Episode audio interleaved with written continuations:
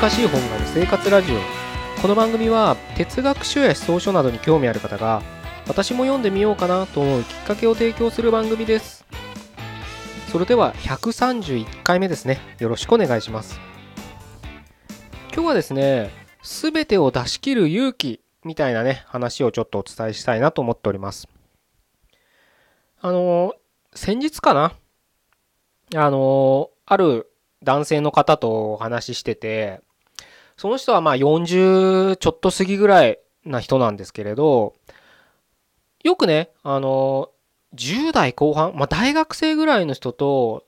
よく会うって言うんですよ。で、別にそれはね、なんかちょっといかがわしいとかじゃなくて、あの、その人ね、サラリーマンをやってるんですけれど、結構ね、あの、写真家としても、写真家？もそうですけど、なんつったらな、世界を旅するっつったらいいのかな？なんか、あんまりね、アマゾン行ったりとか、アフリカ行ったりとかいう、してる人で、まあそこでね、写真を撮ったりとか、まあ展覧会みたいなことまではしてないとは言ってましたけど、そういったことをしてたり、まあそれこそ山登ったり、でも山を登るっていうのも、僕らの登山っていうイメージじゃなくて、もうそれこそ冬だったら氷が、氷瀑を登るみたいなね、アイスピックみたいなね、カチカチやりながら上に登っていくみたいなね、えー、山を彼は登山、山登りって言いますけど、まあそういうことをしてる人なので、まあ興味あるみたいでね、やっぱ若い子っていうのはね、好奇心旺盛ですから。そういう人によく呼ばれたりとかね、して話を聞きたがる人が、若い人が多いんで、そういう人と接するみたいなことを言ってたんですけど、その人がね、ふとね、あのそういった会話の文脈の中で、こんなことを言ってたんですよ。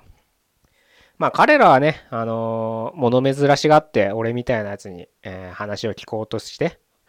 るけど、まあ彼らとしてはね、いろんな新しい世界を知れるっていうところで、うん、得るものは多いのかもしれないけど、俺にしてみたら、まあ彼らから得るものは何もないね、みたいなことを言ってたんですよ。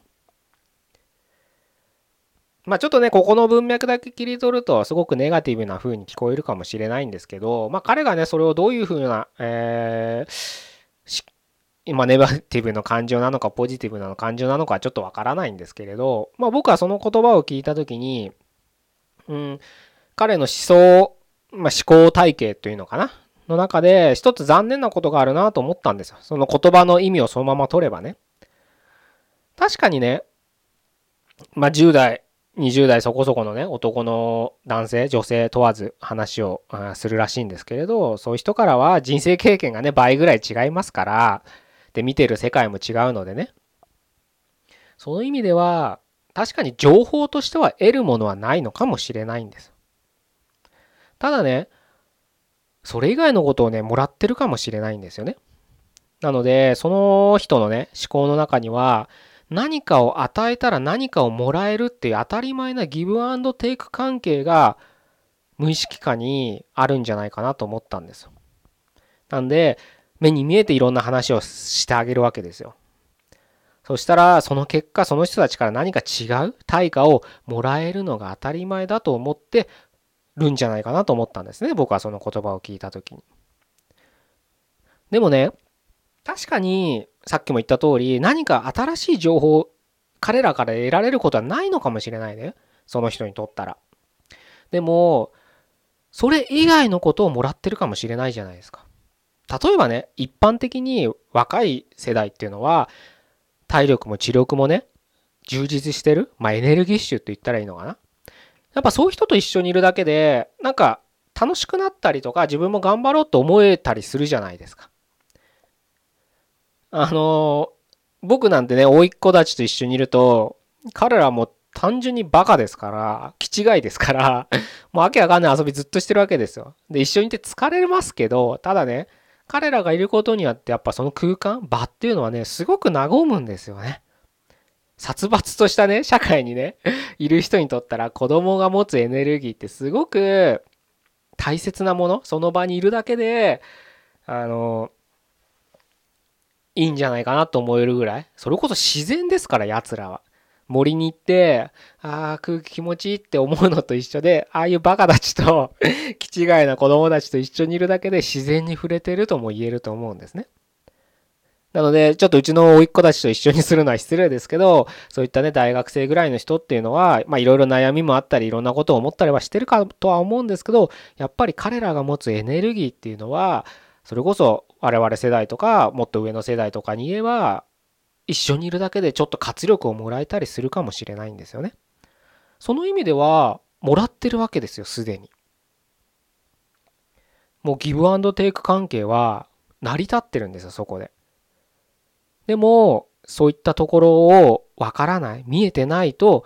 どうしても新しい何かを自分は得なきゃいけないんだ。与えたんだからもらえて当然だろうみたいな思考になると、思考で生きてると、彼らからもらってるものに気づけなかったりするんですよね。一昔前ね、まあ今、情報企業っていう言葉がね、今、成り立つのかどうかちょっと僕わからないですけれど、一昔前ね、そういったものが盛んにね、取り上げられてた、まあ、インターネットビジネスって言ったらいいのかな？まあ、インターネットビジネスでも定義が広すぎてね、じゃあ今インターネットビジネスしてないビジネスってあるのかって言われたら、ほとんどないですよね。どんな企業、どんな業種だってインターネットを使って何かしらの情報を提供したりとかね、いろいろしてるわけですから、それが、じゃあそれはビジネスと呼べないのかって言えちゃうんでね。あの、なんとも言えないんですけど、まあちょっと一昔前のその情報企業って言われるようなアフィリエイトとかもそうかもしれないですけど、いうところでね、ちょっと限定してお話しすると、その当時ね、例えば自分が10、例えばですよ、あの、10個のノウハウを持ってるとするじゃないですか。で、それを10個出しちゃったら、次のネタがないから、出すのが怖いんですとか、どこまで出したらいいんですかみたいなね、悩みを持つ人がいたんですよ、結構。それもね、なんかね、すごく、あのもったいないなと思ってて、何がもったいないかっていうと、10個持ってたら10個出しちゃえばいいんです。それを有料にするのか無料にするのか知らないですけど、仮に無料だとしても10個出せばいいんです。それじゃあお金入らなくて食っていけないじゃないかって言うかもしれないですけど、まあ食ってく食っていかない？稼げる稼げないはちょっと今回の文脈じゃないんで、ちょっと置いときたいんですけれど、ギブアンドテイクっていうところで言うと、ギブをしたら必ずテイクがあるんです。これは不思議と。で、その与えた人からもらえるテイクじゃないこともあるってことを今日はお伝えしたいんですね。というのも、10個のノウハウを10個出したら、まあ、ギブだけになるじゃないですか。でも、出し切ったら必ず新しい情報が入ってきます。自分の中に。入ってくるっていうか、生まれます。いろんなアイディアと言ったらいいのかなものが。なので、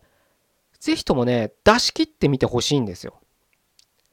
こ、怖いのは分かりますよ。自分が今持ってるものを全て出すっていうのは怖いと思うんですけど、出したら出したら、出したら出しただけ新しい何かが生まれるんです。自分の中で。で、もしね、その出したら、全部出しちゃったら怖いな、自分が持ってる情報とかノウハウとか、それこそ物理的なお金でもいいですし、何か服とかでも何でもいいですよ、誰かにあげるとかね。怖いなと思っても、出したら出したで、なんとかなるんです。人間って不思議ですけど。貯金100万円ね、持ってる人がビジネスやろうとして、うん、なんだろうな、その100万円使って広告費打つとするじゃないですか。もしかしたらそれで広告全然パーになっちゃって、全然売り上げ上がんなくて、100万円がなくなったとするじゃないですか。100万円はなくなるんですよ、物理的に。でもそれ以外の何かが必ず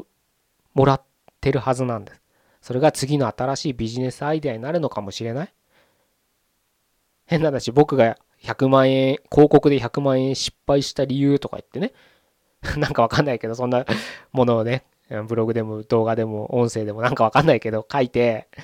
あの、なんか世に出したら、それに共感してくれる人が集まって何か新しい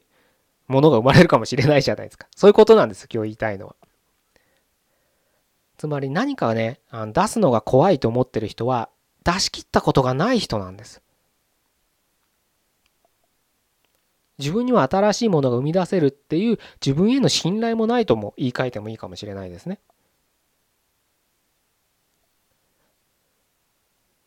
ぜひともね、出し切る。それはビジネスだけじゃなくたって何にしても出し切る。筋トレだってその日の一日のエネルギーを全部出し切る。読書だってその日の知力集中力を全部その30分なら30分1時間なら1時間の読書時間に全部出し切ってみてほしいんです出し切らないから消化不良が起こるんです不安になるんですいろいろ悩みも尽きないんです出し切ればいいんですそして出し切ったらその結果はもちろんいい方に転ぶか悪い方に転ぶかはわからないです。必ず出し切ったからって全部がいい方向に転がるとは僕は思いませんしそんなね世の中都合よくはできてませんから。全部出したのに何も俺変わってないじゃないかって思うかもしれないけどでもいいんですよ。その結果なんかどうだっていいんです。出し切るっていうことをに注力してほしいなと思うんです。でないとねさっきも言った通り出し切らないと新しいことって生まれないんですよ。新しいことが生まれないとやっぱねつまんないですよ。毎日筋トレ行くのはいいけど出し切らなかったら毎日ね同じメニュートレーニングで飽きちゃいますよ人。仮にどんなにポジティブモンスターだとしても毎日同じことの繰り返しだったら飽きますよ絶対どっかで。でも毎日出し切ってればいろんな新しいものが生まれますからそれは思考の変化っていうのも新しいものって僕はこの今日のねポッドキャストの内容では、えー、含めてますけどそういったものが必ず生まれますからそうすると毎日が新しい変化新しく生きてるってことにつながるんですよ。そこだけでいいと思うんです僕は。結果は確かにいいことが起きればいいですけどそんな自分都合に結果って生まれないですから。あの生まれないと思うんです。それはしょうがないそういった世の中だから。だから全部が出し切ってもしかしたら全部が悪い結果になるかもしれないけどその出し切った瞬間は変化の最中を生きてるって言えますのでもしね。あの、毎日が同じでね。つまらないとか思うんであればやっぱりそれは出し切ってないからそう思うってことを自覚してもらって出し切れば結果がどうなろうと出し切ってる今さえ良ければ僕はいいんじゃないかなと。今さえ良ければってちょっと投げやりな言い方ですけれどその出し切ったことを積み重ねていけば、まあ、結果が良かったらああ良かったな。悪かったら悪かったなぐらいで終わるんです。そういうね生き方もいいんじゃないかなと 思って今日はこういう話をさせていただきました。まあ、もちろんね出し切るって難しいんですよ。筋トレだって毎日ね出し切るぐらいねあのワークアウトできればいいんですけどやっぱできない日も多いんですよ。集中力がね。あの集中必要ですからやっぱり。集中もそうですしいろいろ考えなきゃいけないこともあるしいろんなことがあるんですよ だからね、うん、最初はね10回に1回ぐらい出し切ればいいかなっていうぐらいね、いうのでいいんですよ。で、それがどんどんどんどん、あのー、うまくなっていきますから出し切るのもね、一つのジャンルですけど、筋トレで言えば、ちゃんと追い込めるようになってきますからやり続け、出し切り、出し切るっていう気持ちを持ち続ければね。うん。なので、ぜひね、もったいぶらずに出し切る。うん。与えてみる。全部与えてみるっていう意識で、望んでいただければなというふうに思います。じゃあ今日は以上で終わりたいと思います。131回目でした。ここまでどうもありがとうございました。